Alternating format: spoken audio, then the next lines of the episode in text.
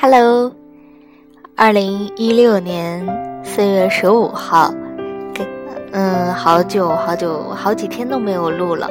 嗯，刚才看了一下，应该是到第十六篇。第十六篇文章的名字叫做《常识》。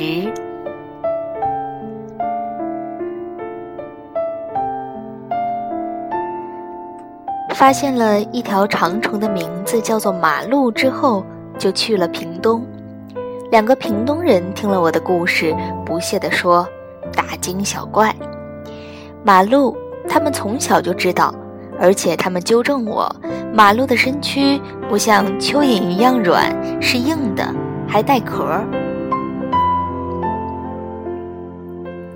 这一回轮到我惊了，这会不会又是一件众人皆知我独鱼的事儿呢？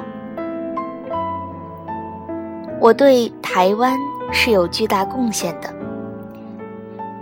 就以康健杂志的成立而言，我就是关键因素。有一年从欧洲回到了台湾，先去探视了一位长辈，他看起来颇为疲累。问及缘由，长辈遂谈起前列腺肥大的种种苦恼。告别之后。赴好友应允鹏之约，赶到时，允鹏已俨然在座。见我行色匆忙，允鹏关切地问：“怎么看起来有点疲累呀？”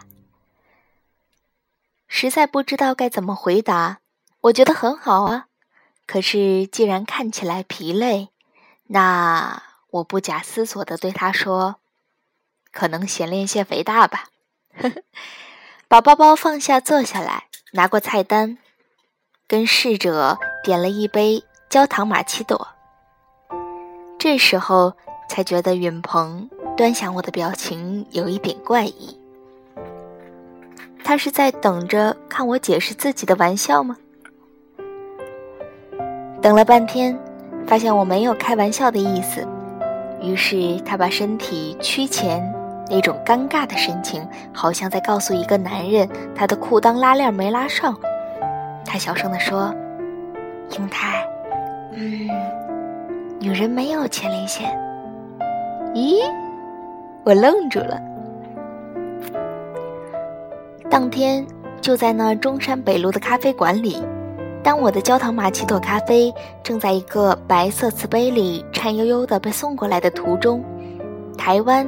天下杂志发行人殷允鹏决心创办康健杂志。他的理由是：如果像龙应台这种人，对于医学常识都遭到了这个程度，那么显然很多人都需要被他拯救。我为自己的无知觉得羞惭，很抬不起头来。这故事要在台北的文坛江湖怎样的流传啊？一直到有一天见到了好友 G，他是个赫赫有名、粉丝群庞大的作家兼画家。G 听了众人笑我的故事，很有义气的拍拍我的肩膀说：“不要紧，我都是最近才知道，原来前列腺不是长在脖子里的。这。可是个雄赳赳、气昂昂的大男人呢。什么叫做知识的盲点？我在十七岁那年就知道了。在读台南女中时，每天放学后在同一个车牌等公交车回家，在那里站了大约一年以后，有一天望着车水马龙，我终于问站在身旁等车的同学。为什么马路这一边的车都往这个方向，那边的车都往另一个方向呢？那个同学当时的表情，基本上就是后来英允鹏的表情，很怪异。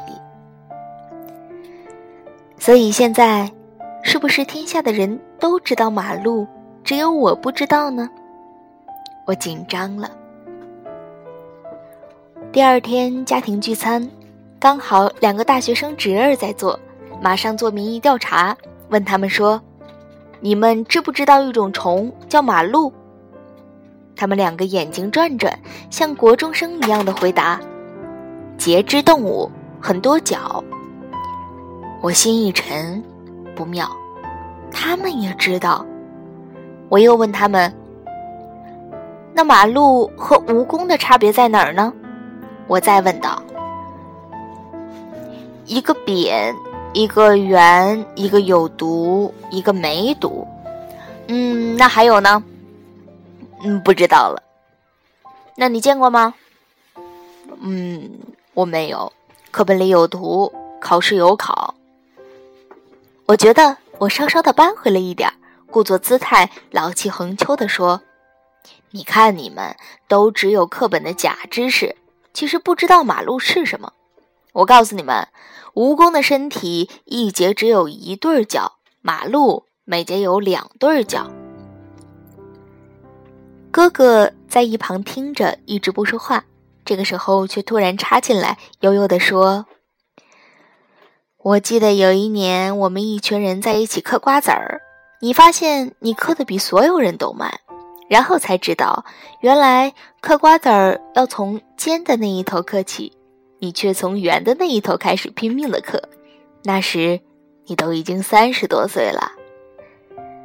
两个大学生同时转过来惊呼：“啊，嗑瓜子要从尖的那一头开始吗？” 没有了这一篇。嗯，我觉得这一篇特别的好玩。嗯，下一篇的名字也特别的，嗯，好玩，叫做《琪琪》，要不要录呢？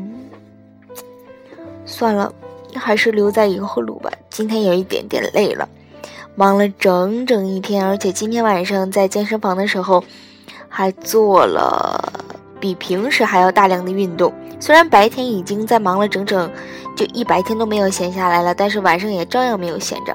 所以我觉得我今天晚上一定会睡一个特别舒服、特别安稳的觉。好啦，晚安。